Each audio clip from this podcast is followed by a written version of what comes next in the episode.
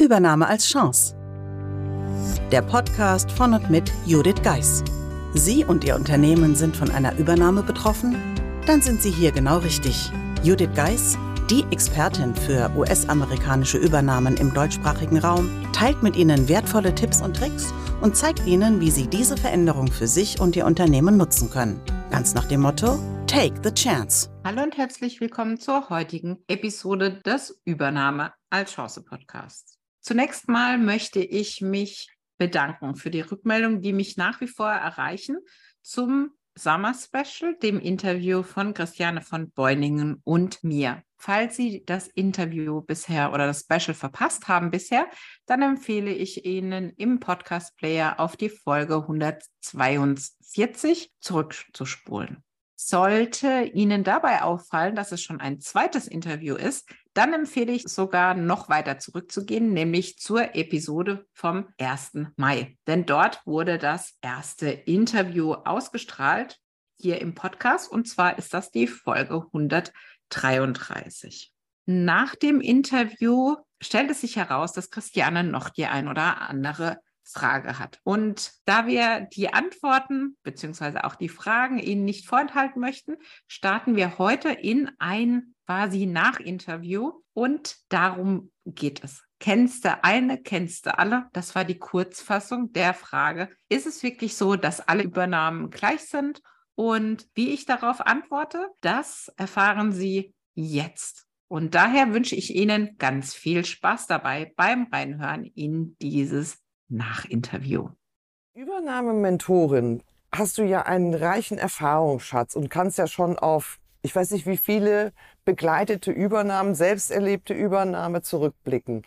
Gibt es sowas wie, kennst du eine, kennst du alle? Sind die, ist es immer gleich oder ähnlich? Das wäre ja super, oder? genau, da könnte, man, da könnte man sich überlegen, man schreibt ein Buch dazu ja. Und wie du weißt, ist mir das ja so gegangen, ja. dass ich gedacht habe, ja, irgendwie müssen die ja Ähnlichkeiten haben und äh, entwickeln wir einfach einen Zehn-Schritte-Plan. Und so. wie ist die Realität? Die Realität ist, dass mir dann relativ schnell aufgefallen ist, äh, zehn Schritte ist einfach Mist, weil keine Übernahme ist wie die andere. Und dann galt es halt, was zu finden, was irgendwie so ähnlich ist. Und es hat wirklich viel Zeit einfach bei, also also ich will nicht sagen länger als das Buch zu schreiben, aber es hat sehr viel Zeit gekostet. Was ist es denn genau, über was wir da schreiben oder über was ich da schreibe? Und nachdem es der Schritteplan nicht war, was sollte es dann werden? Und für mich war dann klar, ich brauche eine Formel. Und äh, daraus entstand dann die äh, Übernahmeformel an sich. Und dann war die Frage, ja, was ist aber das Besondere an der Formel? Also ich meine, E gleich mc Quadrat oder sowas würde uns auch nicht weiterbringen. Und daraus kam dann, dass es aus verschiedenen Bausteinen sein muss, also typische Dinge, die in Veränderung geraten, wenn äh, eine Übernahme stattfindet. Und das zusammen fand ich dann ganz gut. Und dann war irgendwie, aber irgendwas fehlte noch. Also was eint da, was, was hilft da? Und da kamen wir dann wirklich auf den Punkt, also wir deshalb, weil das Brainstorming mit sich selbst ist manchmal ein bisschen schwierig, wirklich zu sagen, was eint das alles? Was ist eigentlich der zentrale Schlüssel für eine Übernahme oder für eine erfolgreiche Übernahme, wie ich es jetzt definieren würde? Und das ist ganz einfach, das ist einfach Kommunikation. Es fängt dabei an, die Mitarbeiter einfach an Bord zu nehmen, äh, mitzunehmen auf dem Weg, die Kommunikation nicht einzustellen.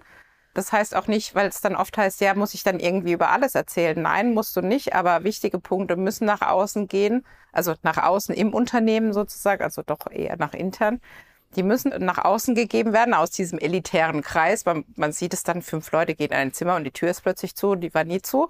Wo man dann sagt, okay, die Kommunikation, die notwendig ist, die muss dann auch nach außen gehen. Und in diesem Gesamtkonstrukt war dann wirklich so, okay, welche Bausteine, also es war die ganze Zeit in der Entwicklung der Übernahmeformel, was ist da die Reihenfolge, was passt irgendwie am besten und es sind ganz viele verschiedene kleine Dinge, die dazu, dafür sorgen können, dass es gelingt. Und das andere Thema, was an den Bausteinen ein bisschen schwierig ist, ist, es gibt auch da nicht die wirkliche Reihenfolge, sondern wenn du Pech hast, brennt es halt an allen Ecken.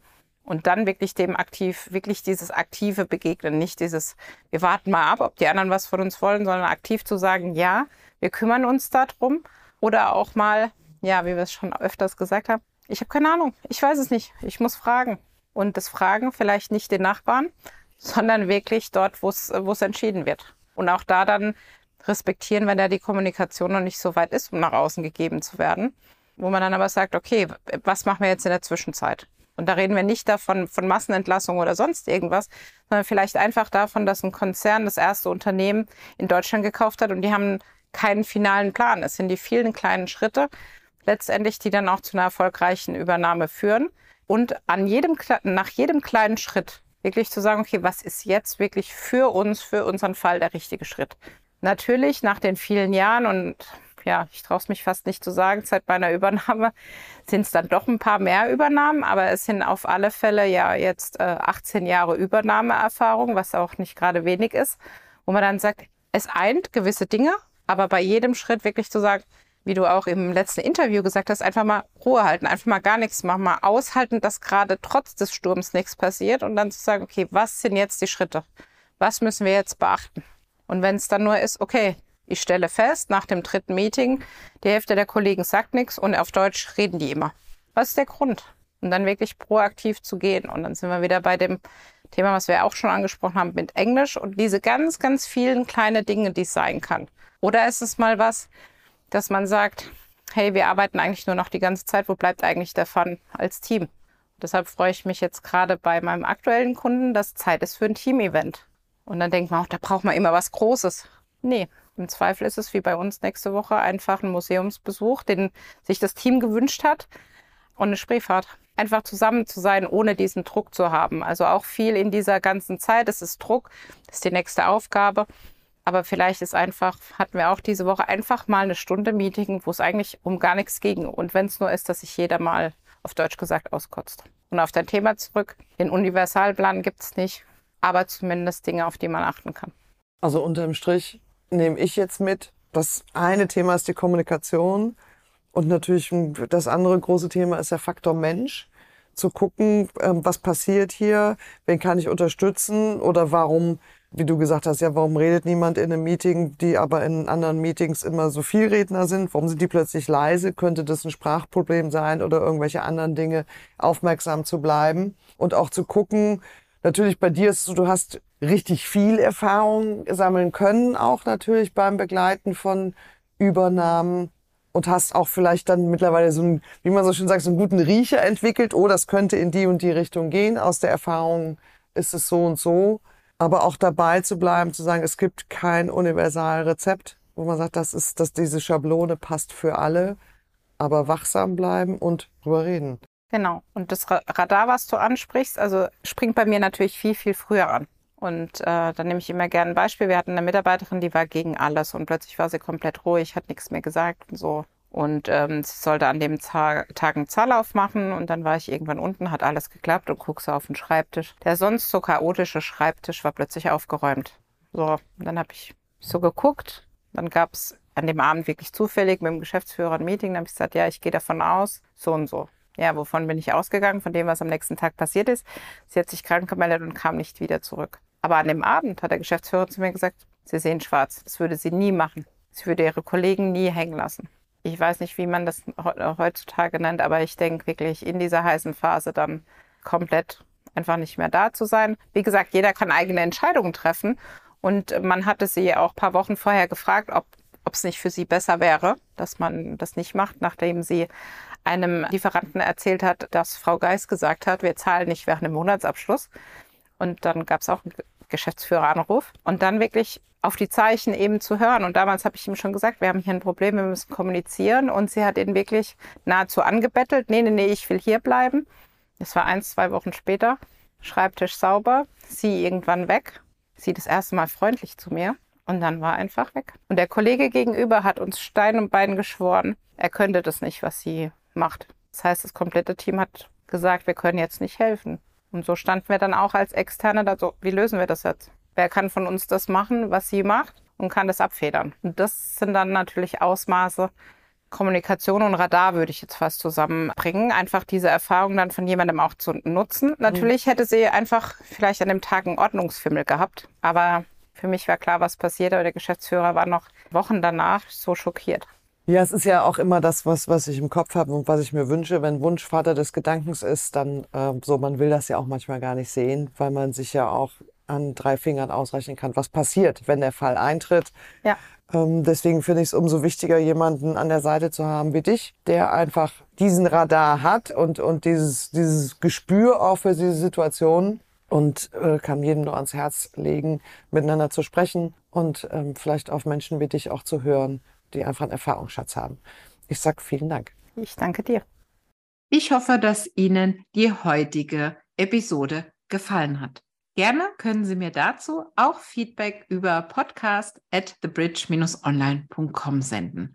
Aber die allerschönste Rückmeldung ist natürlich eine Rezension über Apple Podcast. Daher hier nochmal die kleine Erinnerung. Vielleicht sind Sie im Laufe des Sommers noch nicht dazu gekommen, denn nur so wird der Podcast auch bekannter. In dem Sinne wünsche ich Ihnen jetzt einen schönen Tag und freue mich, wenn Sie in der nächsten Episoden wieder einsteigen. Und da habe ich ein Riesen-Special für Sie, denn drei Jahre Übernahme als Chance-Podcast steht morgen an bereits. Heute schon die 155. Episode. Was als Idee begann, wurde Wirklichkeit und daher auch nochmal an Sie einen recht herzlichen Dank, dass Sie immer wieder so zahlreich zuhören. Ich freue mich über Ihre Anregungen, wie gesagt, gerne per Mail oder über Apple Podcast und dann hoffe ich, dass Sie morgen mit mir feiern. Und hier nochmal ganz besonders den Hinweis auf Walk the Talk sozusagen. Ich sage Ihnen im Podcast immer wieder, Sie sollen Erfolge feiern und daher werden wir das morgen auch tun.